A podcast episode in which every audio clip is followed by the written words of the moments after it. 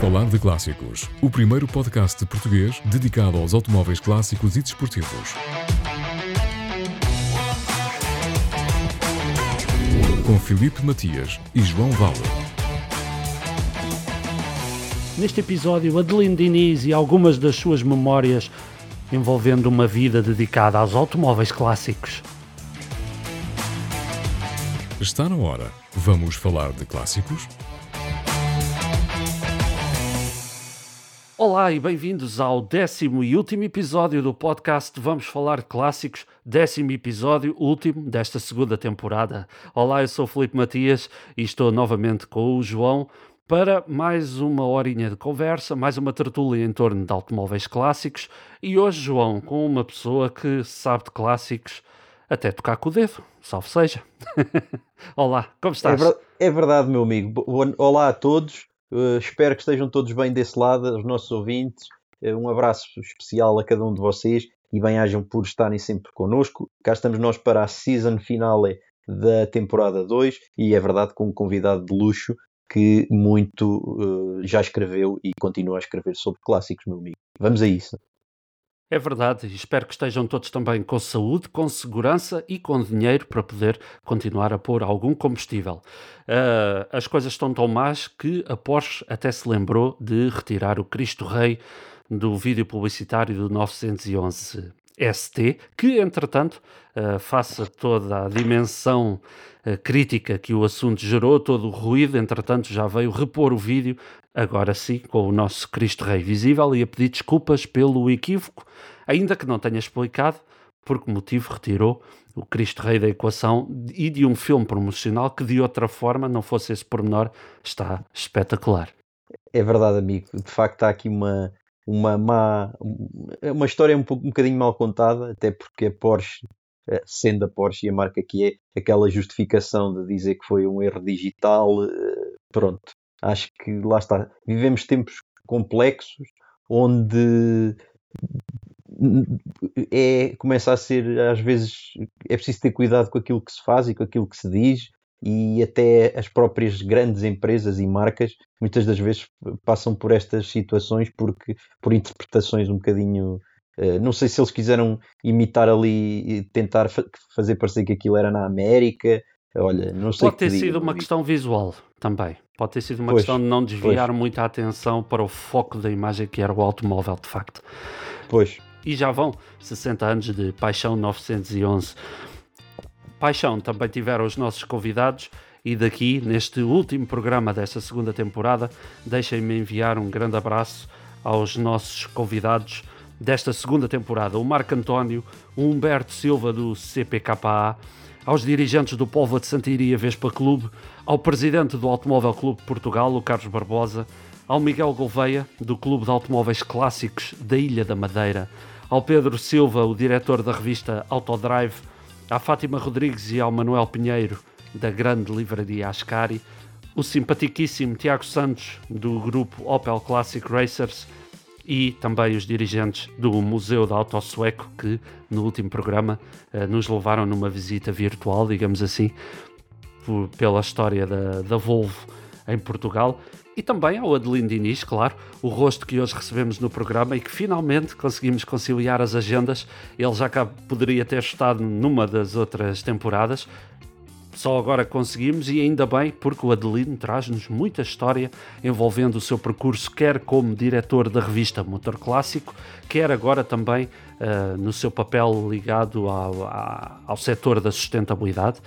E sobre isso, João, uh, estivemos aqui a debater, e até para não ocupar muito tempo aos nossos ouvintes, estivemos aqui a debater porque conversar com o Adelino Diniz é sempre uh, uma experiência religiosa. Ou seja, uh, conversámos imenso, uh, mais de uma hora, só sobre automóveis clássicos e depois ainda ficámos quase outros 40 minutos só a conversar sobre estas questões da sustentabilidade, dos carros elétricos, do futuro do automóvel. Uh, e portanto, a todos vocês que nos ouvem, deixem-me só dar-vos esta explicação. O que é que vamos fazer? O que é que está no horizonte? Sim, vamos ter uma terceira temporada do programa. Estamos a trabalhar nela, vamos dar mais novidades e detalhes no final deste episódio, por isso fiquem até ao final para que depois também fiquem a conhecer o que vai acontecer e, sobretudo, perceberem como é que vão poder ser informados de quando os novos episódios estrearem. Antes disso, o que é que irá acontecer? Vamos realmente ter este último season finale com o Adelino Diniz, vamos falar do seu percurso com os clássicos, vamos falar das histórias que teve ao volante, das centenas, para não dizer milhares de automóveis que já conduziu, até do, do, legado que ele tem em casa, a começar por muitas fotografias, um grande arquivo, muitos livros editados, portanto vamos falar sobre todas estas matérias. E depois achamos que a conversa era boa demais para ficar no gravador. Portanto, o que é que vamos fazer? Para a semana vamos editar um episódio bónus, ficam já todos de sobreaviso, quem quiser ouvir ouve, quem não quiser fica já avisado. Vamos editar um programa bónus em que a conversa com o Adelino será uh, a parte final da, da, da, entrevista, onde falaremos sobre automóveis, mas numa perspectiva de futuro, onde, sobre as visões eh, do Adelino em relação ao, ao futuro da eletrificação, do automóvel. É uma conversa, de certa forma, off-topic, mas que para todos nós que ouvimos o programa, e tenho a certeza que todos vós desse lado gostam de ouvir é falar de automóveis, não é? E, e é, um, é um, acho que é uma discussão pertinente e que Sem não dúvida. vale a pena ficar no gravador, mesmo não sendo clássicos, é sempre bom ouvirmos estas opiniões sobre o que é que o futuro de, do automóvel nos reserva, pela voz de quem percebe realmente disto. Nem mais. E sem mais delongas, deixem-me dar-vos esta nota que estamos em pleno mês de agosto, mês das férias, e uh, podemos já começar a delinear a reentrée que está a chegar. Recuperem bem as forças, porque de 29 de setembro a 1 de outubro está de volta o Leiria sobre Rodas. Se nunca foram, por favor, metam na vossa agenda, porque é um evento espetacular. Além da incrível exposição de clássicos que tem, tem os passeios de clássicos, os passeios dos clubes, o Leiria Motor Show, o Howie to Gold Challenge. É um este ano com dois, com uma grande novidade, Além dos R5, também vamos ter os carros de rally de tração à frente, que tão, tanto espetáculo têm dado, nomeadamente os Peugeot, os novos 208 e os, e, o, e os Clio, e, e, mais, e outros que possam, entretanto, inscrever-se. Portanto, vai ser uma grande luta no, no Motor Show, a juntar ao resto da festa que referes, amigo, que é tremendamente bem organizada pela, pelo Leiria sobre Rotas. É, é incrível. O ano passado estive lá e havia de tudo. Tudo que tivesse tudo, rodas tudo. estava lá. Automóveis estavam Mesmo. comandados, os, os F-16 da Força Aérea também passaram, as motas, os carros, o passeio dos, hum, dos fundadores.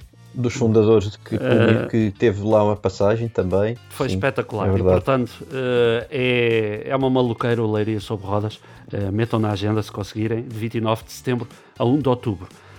Deixa-me dar-vos nota também que a 23 de setembro portanto, uns dias antes, o ACP Clássicos vai fazer o Passeio dos Italianos, que este ano tem um cartaz do outro mundo, um cartaz lindíssimo. Eu adorava ter este cartaz impresso na minha garagem, assim, em tamanho de 3 metros ou, ou coisa que o valha, porque é um cartaz brutal, para dizer o mínimo.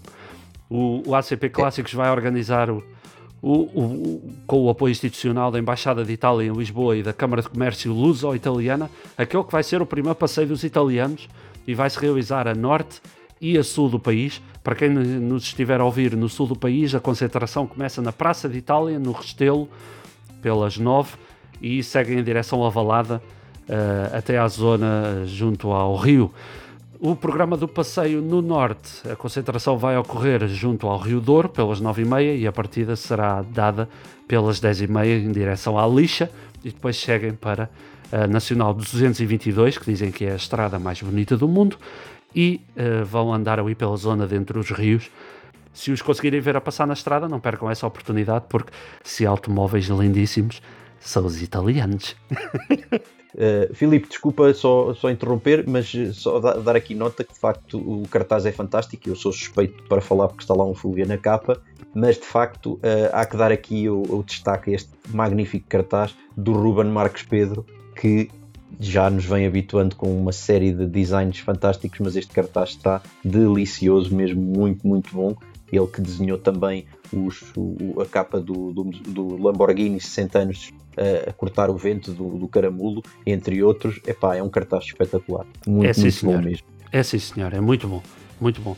João, dá-me só mais dois, três eventos que, que vão marcar a reentrée para podermos, para podermos passar a conversa do, com o Adelino Epá, Isto, eh, muito rapidamente, só dar aqui nota, porque este mês de setembro é completamente frenético para quem gosta de automóveis. Acho que até é, é um bocadinho em demasia tanto evento bom e que não dá para ir a todos porque é impossível. Uh, já falámos do Caramulo Motor Festival e do Leiria sobre Rodas, do Passeio dos Italianos. Vamos ter também o Circuito das Beiras, eh, organizado pelo Clube Escape Livre, que vai fazer a ligação Coimbra-Castelo Branco-Guarda-Coimbra, reeditar uma mítica eh, prova que foi feita no, no início do, do século eh, passado. De, eh, vamos ter também, certamente, antes disso, aqui hipótese de falar com quem o vai organizar, um dos principais obreiros. Uh, vamos ter também no fim de semana a seguir uh, ao, ao Circuito das Beiras o Grande Prémio Histórico de Castelo Branco, organizado pelo Clube Automóvel, Automóveis Antigos de Castelo Branco, na pessoa do Márcio Fernandinho e seus colaboradores. Uma corrida também de 1928, que já foi reeditada em 2005 e vai ser novamente uh, reeditada na estrada, com carros pré-guerra.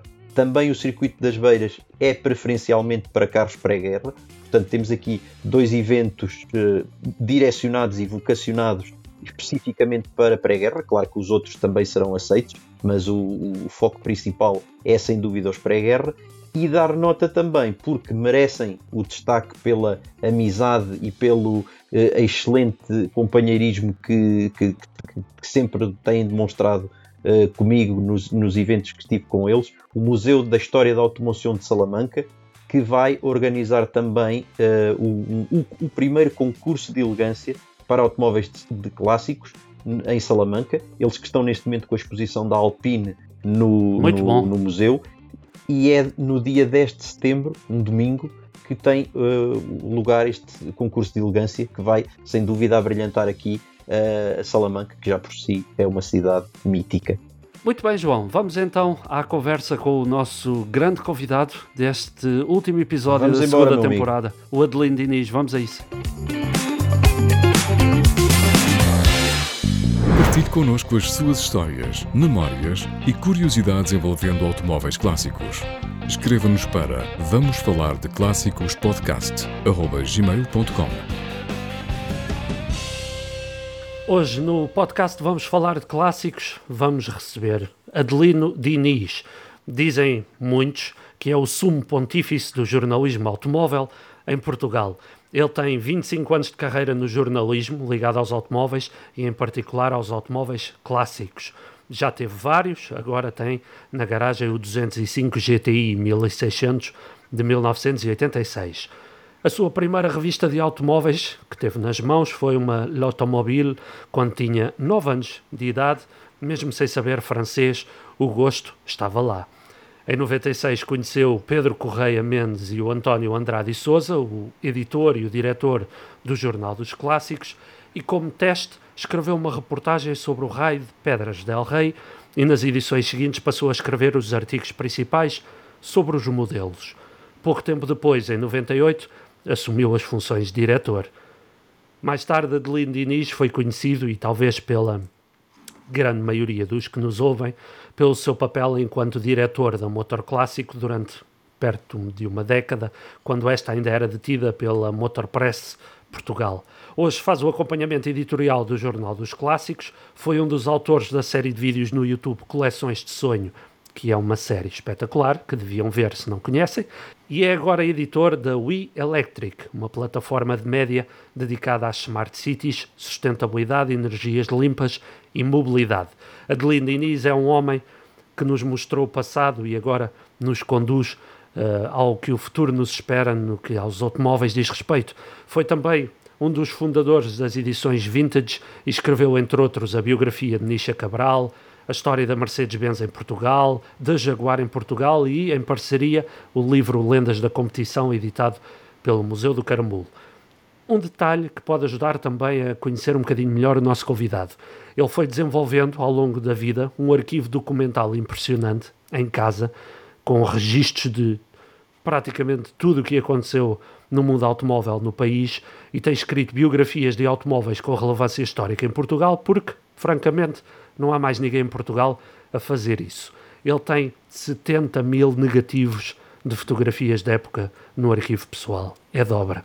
E por fim, é um dos camaradas que, como nós, gosta de usar luvas a conduzir e Olá Adelino, bem-vindo ao Vamos Falar de Clássicos.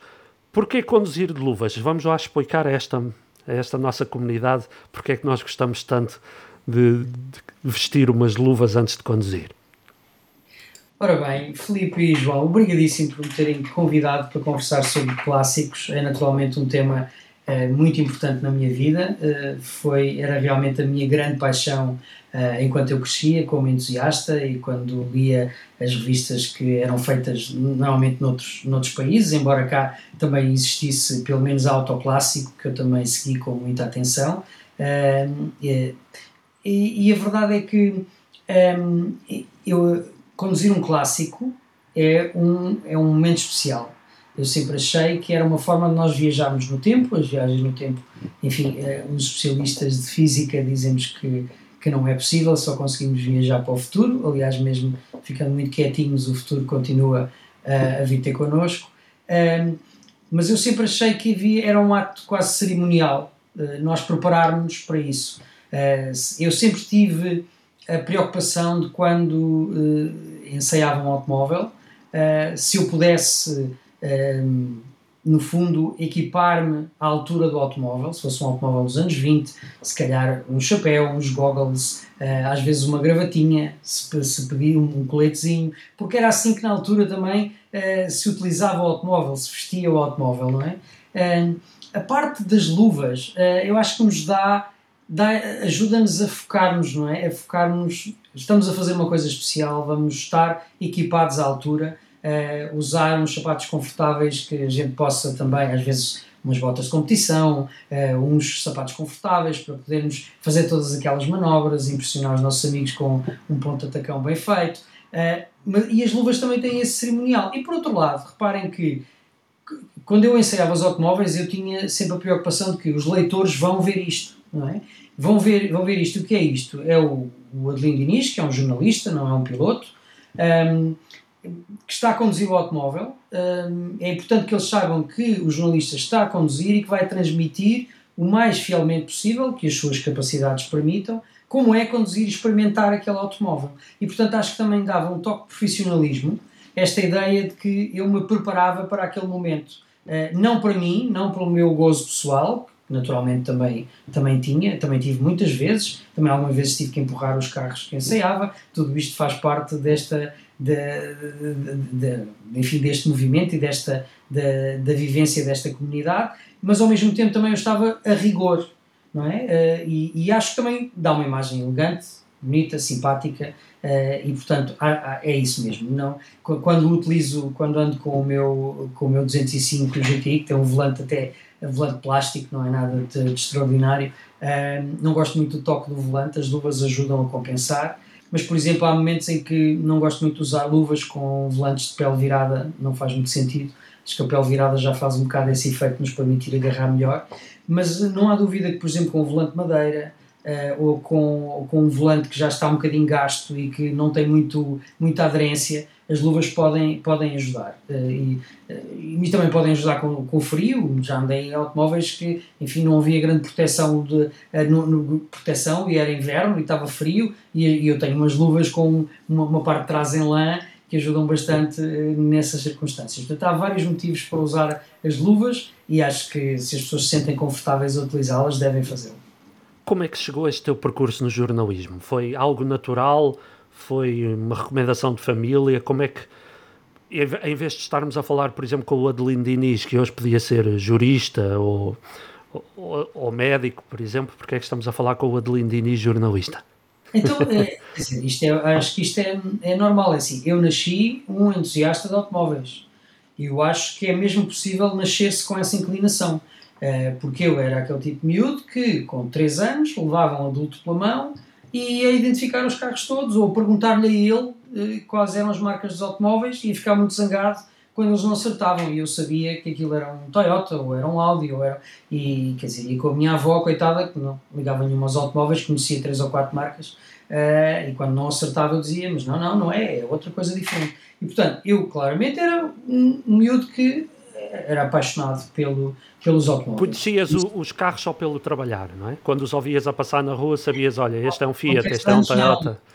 Mais tarde, sim. Agora já não ouço tão bem, se calhar já tinha mais dificuldades. Mas, não, mas realmente, é, é, não, há, não há dúvida que há aqui umas, há umas inclinações que não se explicam. E esta claramente é uma delas. Não sei se me fascinava a velocidade, que ainda me continua a fascinar hoje. Uh, se calhar não tanto nos automóveis, mas nas bicicletas, nos, nas trotinetes, tudo. Eu gosto de tudo o que tenha movimento. Acho que o movimento é, é vida, o movimento é vida. Uh, e eu acho que é isso que, que isso sempre me fascinou muito. Não, não, sempre fui também uma criança muito irrequieta, não é? Mas a paixão pelo automóvel era, era realmente o mais importante. E quanto mais eu estudava, quanto mais eu aprendia sobre os automóveis com as revistas de automóveis novos, porque foi também por aí que eu comecei e nunca deixei, sempre li regularmente, mais eu me interessava por aquilo que eu não sabia.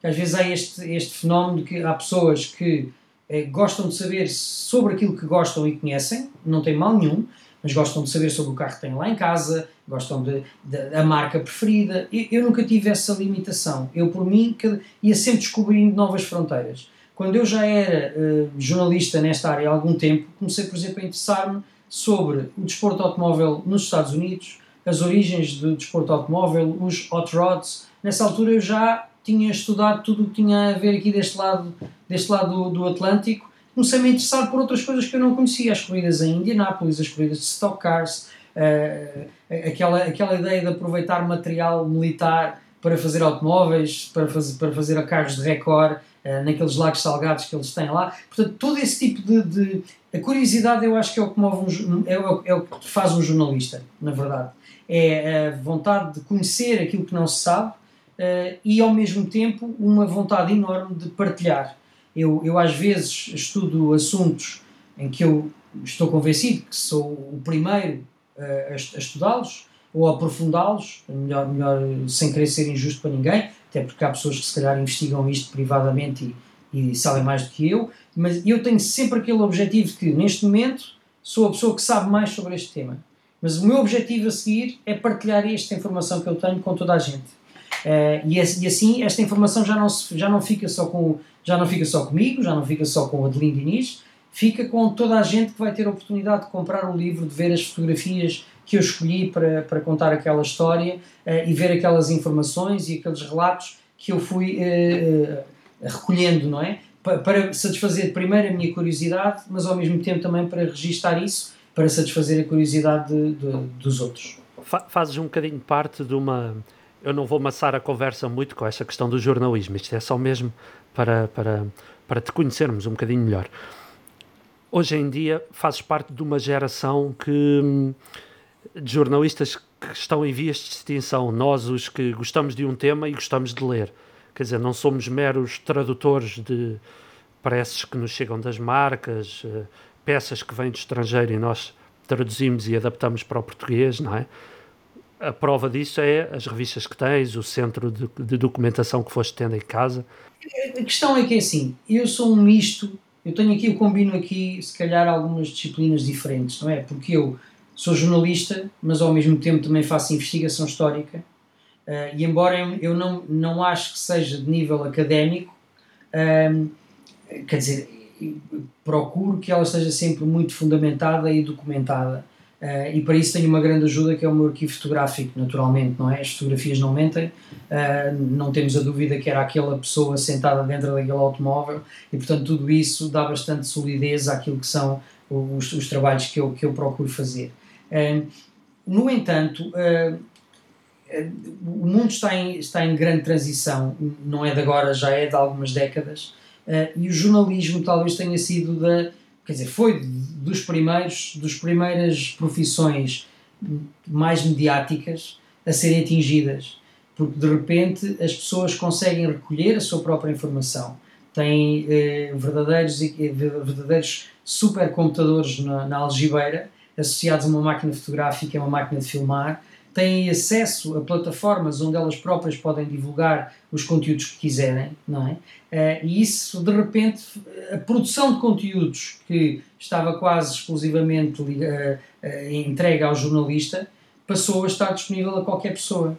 Um, e os jornalistas têm, quer dizer, e, jornalistas, e o jornalismo, mais aqui, tem que encontrar uma forma de continuar a afirmar-se, o que não é fácil. Uh, pronto, acho que assim, ajuda muito, isto falando especificamente no meu caso, a especialização, não é? Porque uh, a especialização, as pessoas dizem, ok, uh, o Hugo Reis é um ótimo jornalista especializado em clássicos, ele, se ele diz isto, a probabilidade daquilo ser verdade é altíssima, para não dizer 100%, porque é meu amigo e eu uh, confio inteiramente na, no julgamento dele.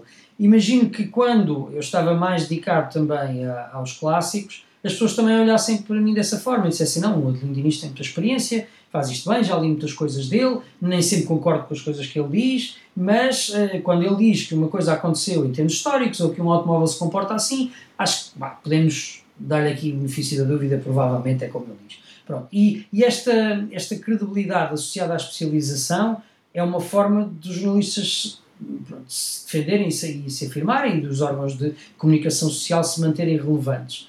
Eh, quando falamos de informação de uma forma mais generalista, aí a concorrência é muito maior, não é? Com, eu também utilizo as redes sociais para estar informado, sobretudo o, enfim, o falecido Twitter, que agora é o X, não é? É onde vou buscar muita informação de assuntos que eu não conheço, que não são a minha especialidade, guerra na Ucrânia, ou outras questões uh, que, que, eu não investigo, mas que eu percebo que há ali muita informação.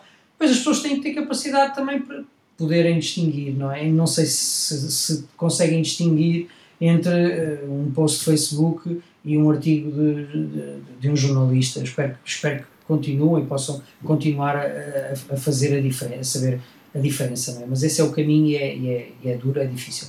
Adelino, fala-me um bocadinho desses 70 mil negativos que tens em casa. Isso tem muita pinta. Como é que reuniste isso? Compraste a pessoas privadas? Foi uma única pessoa que te vendeu os 70 mil negativos? São negativos do quê? Não, foram, hum, hum, foram várias fontes. Uh, e, e, a partir de uma certa altura eu comecei a abordar, já tinha alguns, já tinha, já tinha alguns e também já tinha no fundo, o meu nome na praça, não é? Utilizando essas imagens para, para os artigos das revistas, para os livros. Fui abordando algumas pessoas que eu sabia que tinham um arquivo particular, que, que tinham tirado fotos e tudo isso, e portanto adquiri mais algumas. Mas o, uma parte substancial veio de alguém que comprou uh, um arquivo fotográfico significativo de, um, pronto, de, do, de uma empresa que fotografava, uh, acompanhava várias, acompanhava as provas de, uh, de, automobilismo em Portugal, atividades de automobilismo, assim dizendo. E portanto, Ui, uh, o, arquivo não é, o arquivo não é muito prolongado no tempo. é, eu, o meu arquivo é sobretudo muito forte na, desde ali o final dos anos 50 até meados dos anos 70. Pronto, seria isso até ali mais 74 eh, pronto, por aí. E portanto, essa é a época em que eu também acabei por me especializar. Portanto, tu há bocadinho disseste que eu era o, o grande especialista sobre todas estas temáticas. Na verdade, tenho que reconhecer que um, ehm, o, meu, o meu conhecimento está um bocadinho nada mais concentrado aqui. Não significa que eu não investigue coisas que aconteceram noutras épocas, e tenho feito, não, não me têm sido apontados muitos erros, eu tenho a certeza que alguns lá estarão, mas uh, uh, quando é preciso descer aos anos 0, aos anos 10, aos anos 20, eu também faço esse trabalho, mas eu trabalho muito mais, para mim é muito mais fácil e muito mais rápido movimentar-me uh, neste, neste, neste espaço de tempo aqui da Segunda Guerra Mundial para a frente e particularmente dos anos 50 até os anos 70, porque tenho o grande apoio do, do arquivo e isso, parecendo não poupa imenso tempo de investigação, tira temas muito rapidamente e, e, e, é uma grande ajuda porque é uma fonte incrível de dados, não é? Uma imagem vale mil palavras, portanto, mil vezes 70 eh, mil, pronto, é fazer as contas. Isso foi mesmo uma grande sorte porque muitas vezes, imaginando uma empresa de comunicação uh, vai à falência, uma, lá está uma Sim. antiga, sei lá, uma Tobis, por exemplo, uhum. fecha.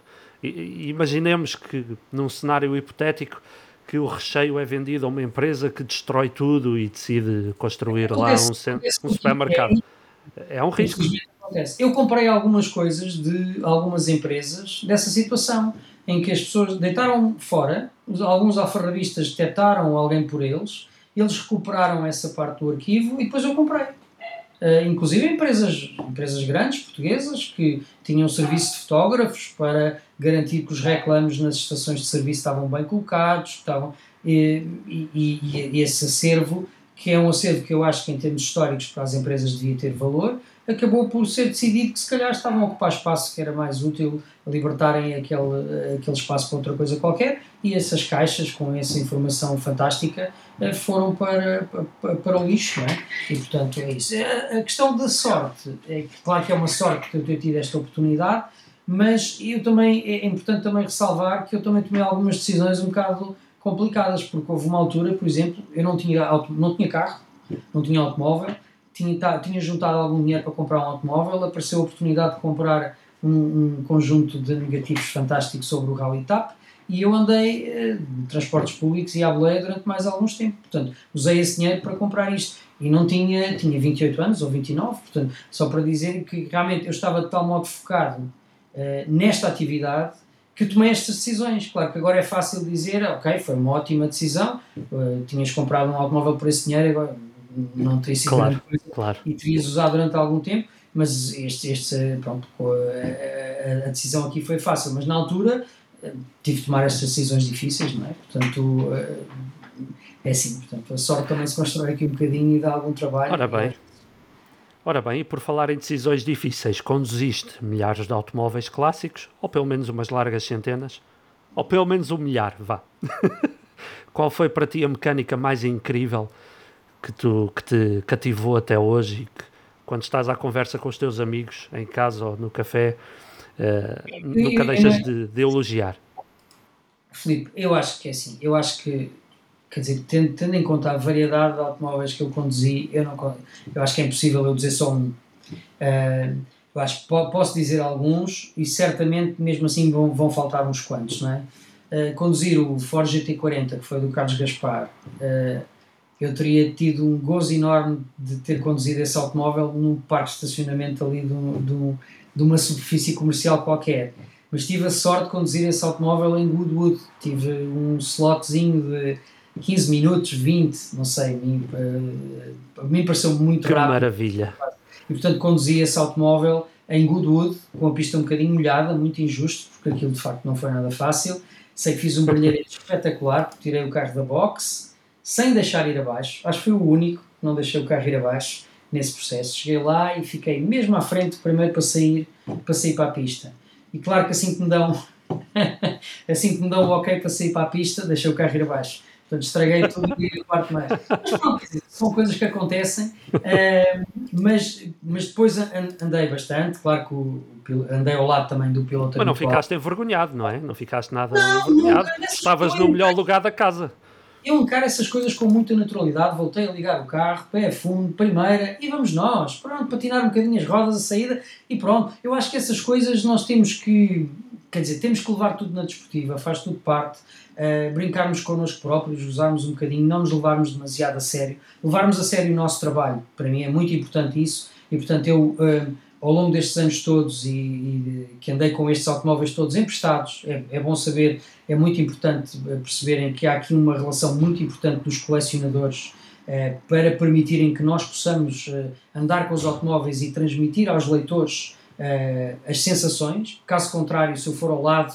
já não consigo perceber como é o automóvel, não é? Portanto, eu tenho que ir a conduzir, é uma coisa essencial e que não, eu via muito nas revistas estrangeiras e cá não havia essa tradição. Portanto, eu comecei a fazer ensaios, que não são uns ensaios super detalhados, às vezes andava só 15 ou 20 minutos com um automóvel, não é? Tinha que rapidamente perceber como é que ele funcionava.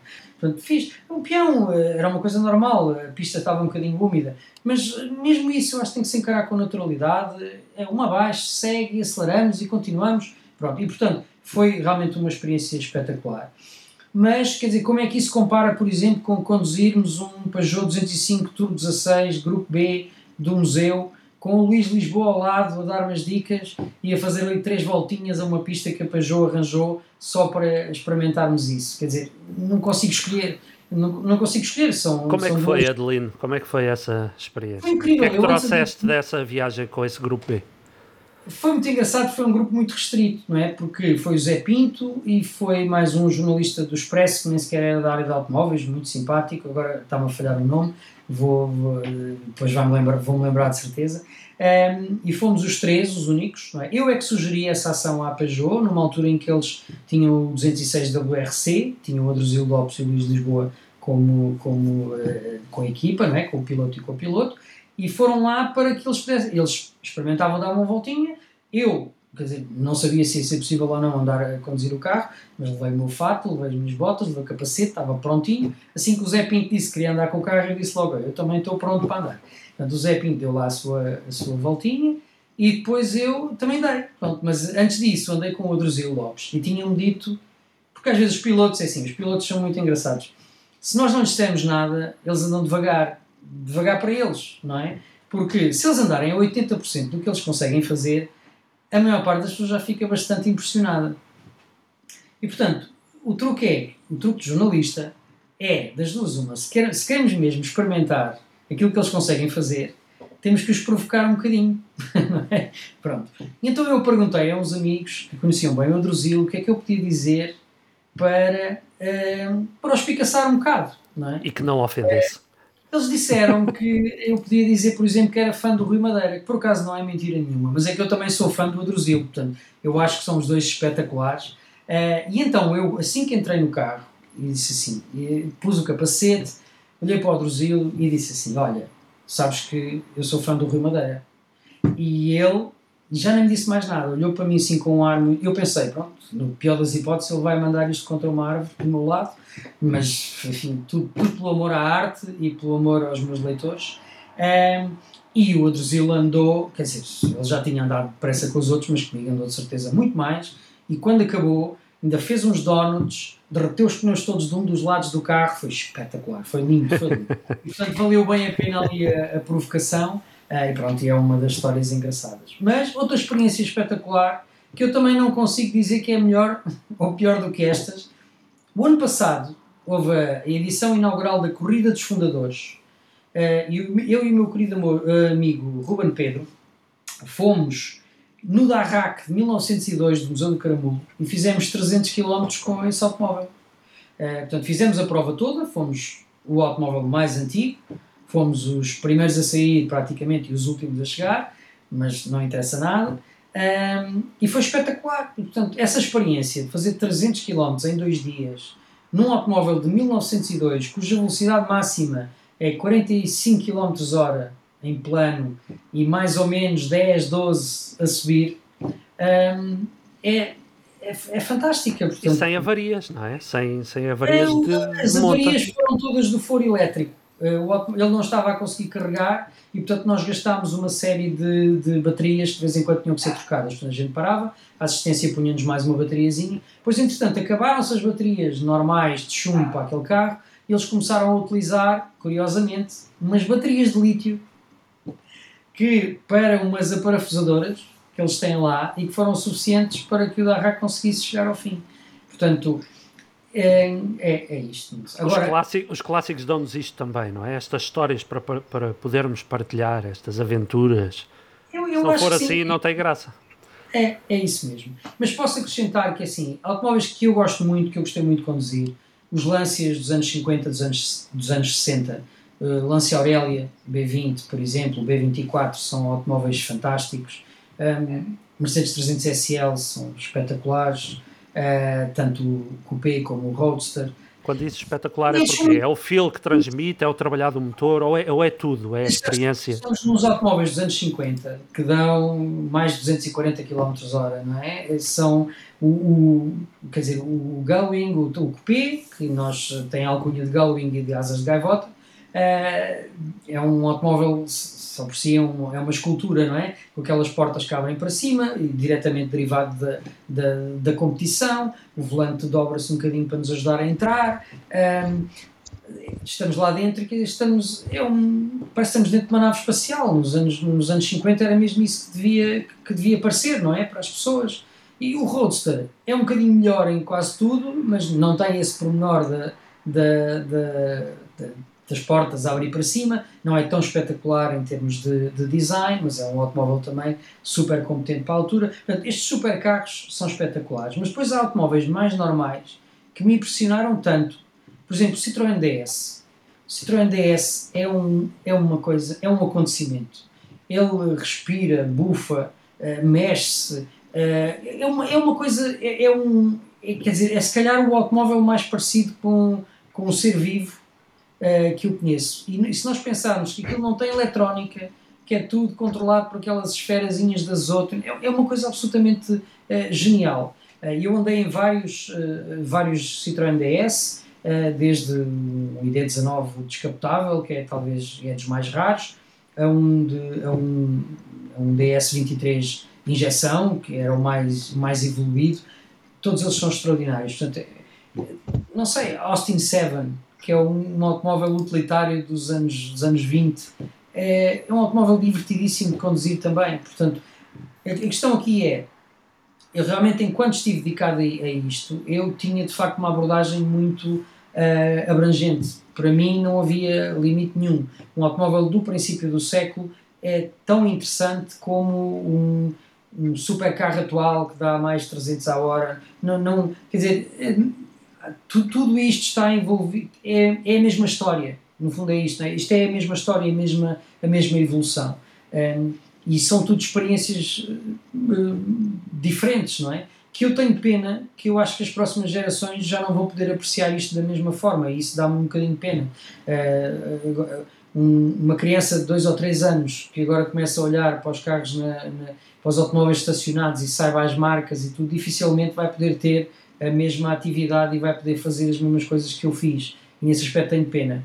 Uh, por outro lado, enfim, o mundo, o mundo muda, não é? Evolui, eh, esperamos nós e avança, e, e, acho que também é, é, é, natural isso. Mas falaste aí de um Ferrari quando eu te cortei a palavra. Que Ferrari era? O Ferrari, eh, eu acho que mais que. Eu, eu tive a sorte de conduzir vários Ferrari, desde os primeirinhos, dos anos 50, até aos, alguns mais modernos. Um, Ferrari, quer dizer, não é tanto um modelo, é, eu acho que experimentar um Ferrari é uma coisa que qualquer entusiasta devia ter, poder ter a sorte de experimentar, não é? Eu, quando nos anos 80, eu gostava do Ferrari Testarossa, adorava, era um carro fantástico. Quando o guiei, também não fiquei muito desiludido, achei um carro extraordinário. Nesta altura, as minhas exigências já eram um bocadinho diferentes, já gostava de carros que curvavam de uma maneira um bocadinho diferente. O Testarossa não, é, não, não, não achei que fosse um carro fantástico para curvar, mas achei que era um super GT com um motor incrível que tinha quase tinha uma mudança de, de sonora ao longo das rotações um, ehm, que era absolutamente extraordinária, muito mais uh, bastante melodiosa, quer em baixas rotações, quer depois em altas, um, ehm, mas conduzia um, um 275 uh, GTB, um carro fantástico, uh, conduzi um Daytona, curiosamente um Daytona de grupo 4 de competição, não conduzi a versão de estrada, gostava muito, é um dos meus Ferrari favoritos em termos, em termos estéticos. Um, ehm, Conduzi o, o 195 Inter do Museu, que é um dos primeiros, em 1951, e também conduzi uh, um 166 MM.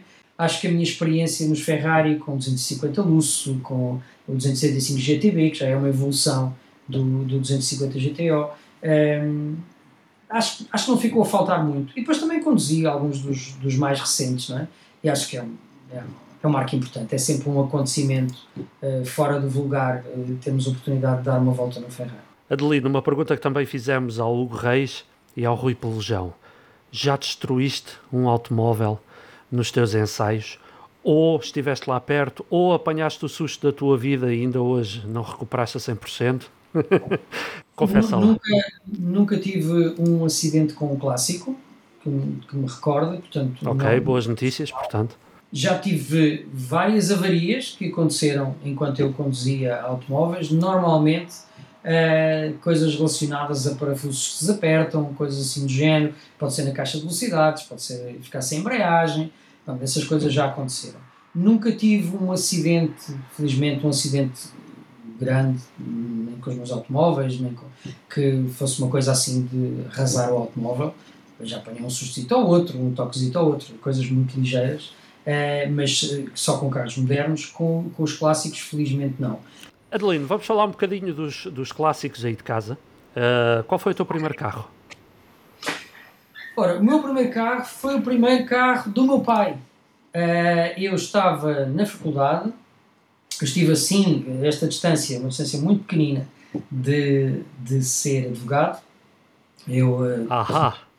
Sim, portanto, quando falaste aí de jurista, eu na verdade fiz a formação, estudei, tenho a licenciatura em Direito, que, que, que tirei em 96, no mesmo ano em que já estava a trabalhar, a escrever sobre, sobre automóveis. Um, e um, o meu primeiro automóvel foi um Peugeot 304 Berlina que o meu pai tinha comprado em Angola quando eu tinha um ano, mais ou menos um ano. Um, foi, pronto, nós depois viemos de, de, de, Angola para Portugal e esse carro veio também, durante muitos anos foi, foi o único carro da família. Uh, e depois, quando eu fui para a universidade, tirei carta e disse, disse ao meu pai que tinha lá o, o, o 304 mais ou menos encostado, num carro que já não andava todos os dias. E eu disse: Olha, eu tenho algum dinheiro, ou compro um, compro um carro velho para andar, ou, ou uso este. E portanto, esse foi o meu primeiro carro. O segundo, uh, também assim, ainda há meias com o meu pai, não é? Portanto, não eram propriamente. Uh, foi um BMW 1602, azul escuro, 1974.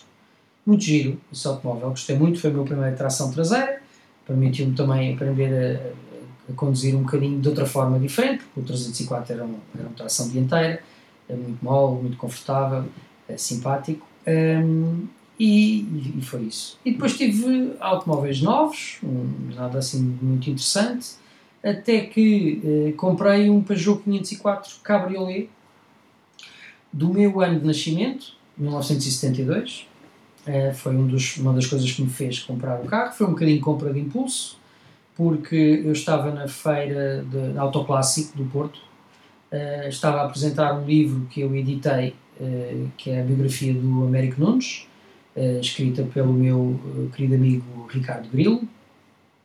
E a apresentação do livro correu, tinha corrido bem. Eu fui dar uma voltinha e vi um 504 Cabriolet à venda o carro não estava fantástico, mas estava com um preço muito honesto e eu uh, falei com, com, com o senhor que estava a vender, tivemos a conversar um bocadinho, comprei o carro e um, ehm, decidi, fiz logo um seguro no ACP um, para, e trouxe o carro a rolar logo de, de, do Porto para Lisboa.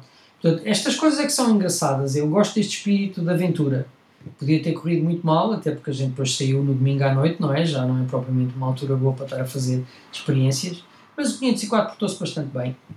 Só que, pronto, o objetivo era fiabilizar o carro para eu poder utilizar, para poder andar com a minha família. Na altura, a minha filha mais velha já tinha nascido, a mais nova é que ainda não.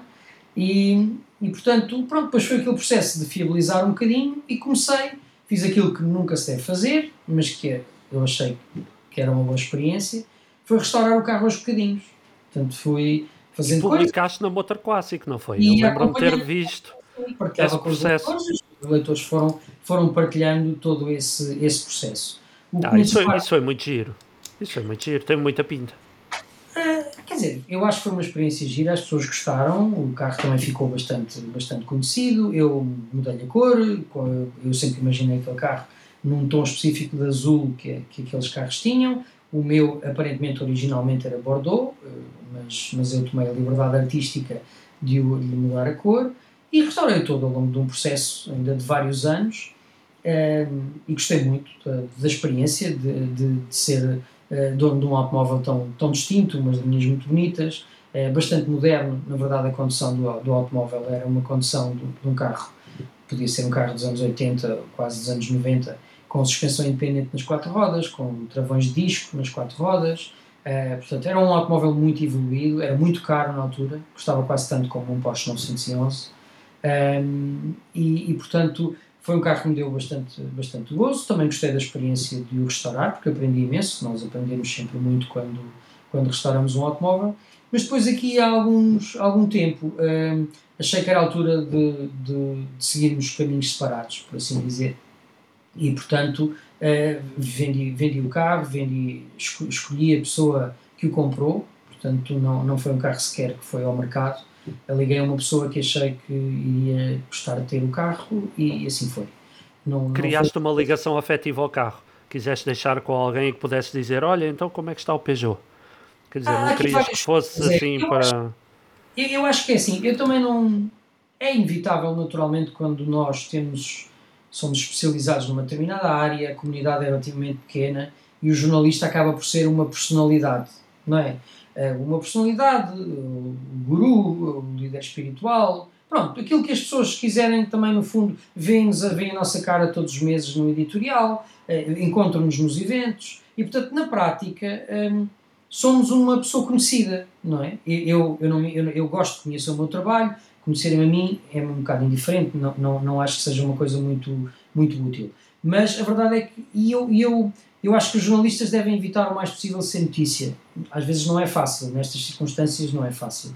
E eu também não queria grandes manifestações associadas a esta transmissão do, daquele automóvel tão conhecido e estar tão ligado a uma pessoa uh, também está exposto uh, a muita publicidade ou muita divulgação. E, portanto, optei, era um bom automóvel, tinha sido bem restaurado, tinha tido, tinha tido um trabalho honesto de, de preparação. Era um automóvel que partia para qualquer distância que fosse necessária, era só por gasolina, um bocadinho de óleo, ar nos pneus, e eu ia até o Algarve, eu ia até o Porto descansado, não, não estava minimamente preocupado com isso. E portanto optei por um processo muito direto e muito, muito particular. Liguei a uma pessoa que achei que ia estar interessada, ela confirmou que estava interessada, veio ver o carro, acertámos os detalhes e, e, e pronto.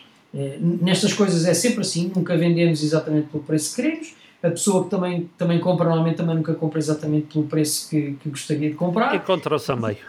Exatamente, e portanto foi um processo muito pacífico, muito digno e que eu acho que faz muita justiça também a este automóvel especial, que em, em breve se calhar será visto aí noutro, noutro evento.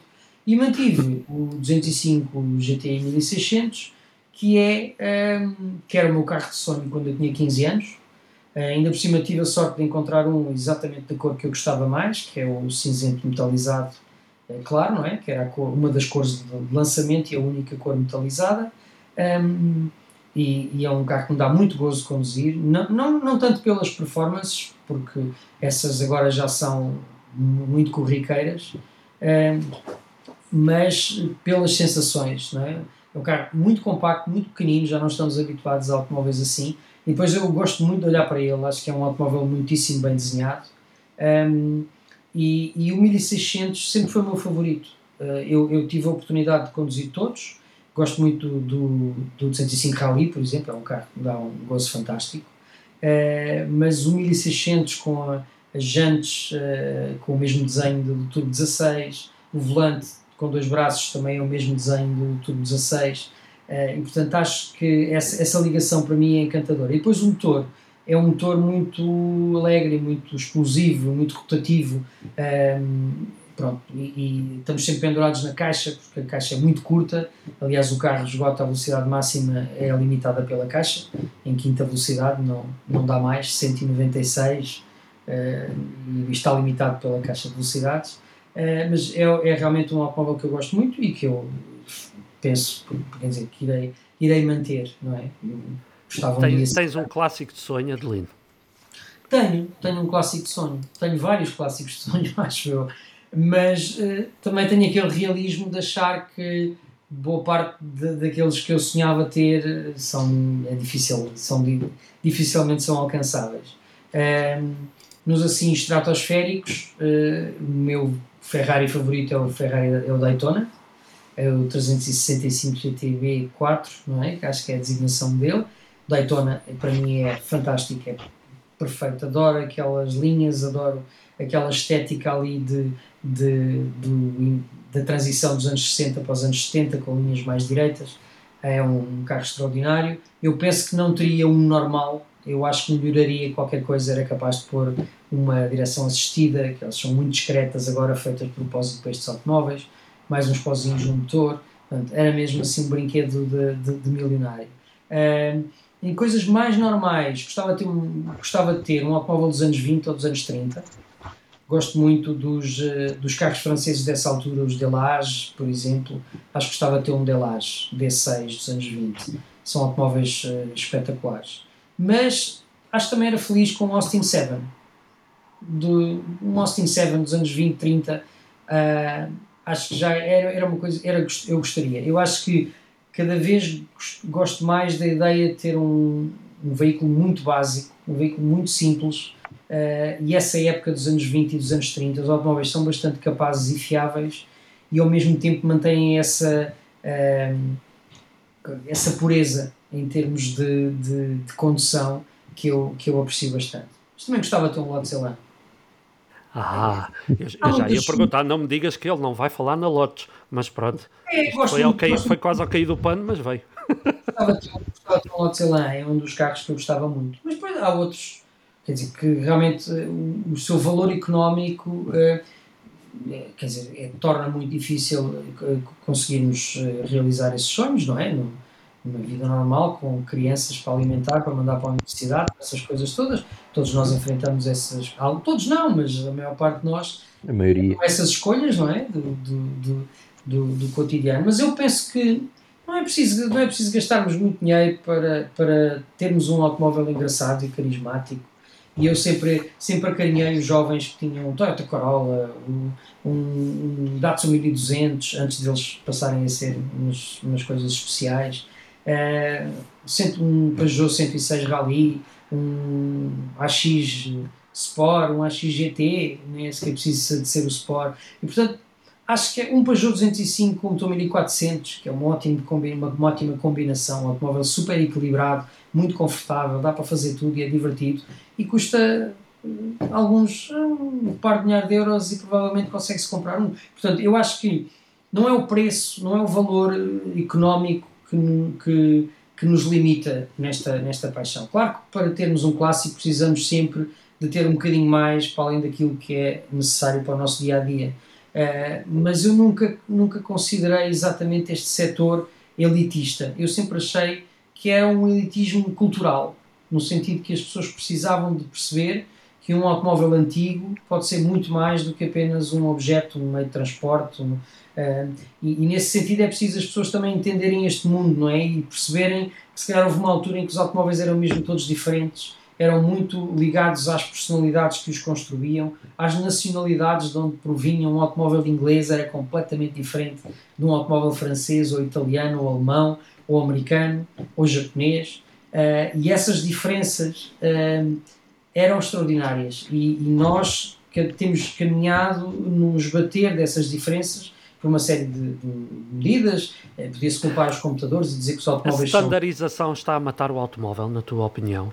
Estas novas obrigações de segurança, por exemplo, que nos obrigam a ser todos iguais, estão, estão a dar cabo desta diferença tão bonita que existia antigamente? Ou não? Aqui a outra, a outra questão, uh, é outra questão, que é um, nós vivemos por, por períodos e os momentos são caracterizados por, por uh, objetos ou por ideias que são, que são dominadoras, não é? E no, no, no transporte, o século XX foi o século do automóvel. O automóvel apareceu uns aninhos antes, talvez, vá, 14 anos antes, se considerarmos o Benz triciclo, mas se considerarmos a produção mais ou menos em série, eu diria ali cerca de 10 anos antes da viragem do século. O automóvel começou em certos pontos do mundo a, a aparecer e a tornar e a claramente se desenvolver e a indicar uma tendência, não é? Com a entrada do século XX, nós vivemos o século do automóvel, uh, que se calhar se está a prolongar de uma forma que se calhar já não seria natural. Vamos Falar de Clássicos é um podcast gratuito que está disponível nas principais plataformas de streaming do planeta. Se gosta do que está a ouvir, deixe-nos uma avaliação no Spotify e comente o nosso conteúdo no Apple Podcasts e Google Podcasts. As reviews de 5 estrelas serão lidas no programa. E pronto, terminamos aqui a primeira parte da entrevista com o Adelino Diniz, um homem com um percurso incrível e realmente uh, muita coisa houve aqui a, a conversar, João. E, e muito, É mais verdade, ficou, muito mais ficou ainda para, para a segunda parte que vamos Muito eh, publicar para a por- semana. Por falar, sem dúvida. Muito bem, João, e aproveito para dar algumas notas sobre o que será o futuro do Vamos Falar de Clássicos. Eh, tanto eu como o João já estamos de facto a preparar a terceira temporada deste podcast, desta tertúlia, onde todas as semanas nos juntamos com pessoas incríveis para falar dos seus clubes, das suas atividades, das suas histórias e memórias envolvendo os automóveis. Um, e estamos aqui a ter algumas dificuldades com uma coisa chamada mês de agosto, em que a maioria dos nossos convidados estão todos e muito bem eh, de férias e na praia, e portanto, se não os podes vencer, junta-te a eles e também nós iremos fazer uma paragem operacional, digamos assim, neste, nesta reta final de agosto, não necessariamente para ir para a praia, mas para eh, desfrutar de alguns dias de descanso e eh, iremos voltar ao ar no dia 7 de setembro, uma quinta-feira também. Marquem na agenda. Sem dúvida. E a melhor forma de o fazerem é seguir o programa, quer no Spotify, quer no Apple Podcasts e no Google Podcasts. Basta clicarem em seguir e serão notificados quando o novo programa estrear. De qualquer forma, na- no dia 7 de setembro será a primeira quinta-feira de setembro. Eh, estaremos de volta com um novo convidado e com a eh, terceira temporada do podcast que esperamos que venha novamente a ser eh, do vosso agrado. Estamos eh, a desafiar agora bastantes individualidades também ligadas a este ramo do automóvel e, sobretudo, do automóvel antigo, mas também do desporto motorizado. E temos muita fé, muita crença que, que vamos conseguir ter connosco alguns desses convidados que nos vão dar a honra de, de estarem presentes. A todos vós e a ti, João, o plano de atividades é o seguinte: próxima semana publicaremos num episódio bónus a segunda parte da entrevista com a Adelina Inês, focada nestas questões do futuro da sustentabilidade e da mobilidade automóvel. E é um off-topic, não tem a ver com automóveis clássicos, portanto, eh, fica apenas para quem eh, for um curioso natural em saber mais para Exatamente. onde é que os automóveis vão, vão evoluir. Depois faremos uma paragem para férias e dia 7 de setembro estaremos de volta. Filipe, deixa-me só então fazer aqui uma, uma parte para terminar e para não chatear muito mais os nossos ouvintes. Não se esqueçam de seguir as redes sociais, Facebook, Instagram eh, e, e, obviamente o Spotify, onde temos também a nossa playlist para quem vai a conduzir no trabalho, no- numa viagem de lazer, numa viagem em família, numa escapadinha, eh, numa estrada com mais curvas. Não deixem de seguir e já sabem, estamos sempre deste lado para vos levar até vossas casas aquilo que tanto gostamos, que é o automóvel, o automóvel clássico e os desportos motorizados relacionados com o automóvel. Uhum. E, e foi bem lembrado essa questão da playlist. Podem procurá-la por Vamos Falar de Clássicos, a playlist. Não se esqueçam que estamos eh, sempre disponíveis para falar com todos vós. Basta enviarem-nos o e-mail para vamos falar de clássicos podcast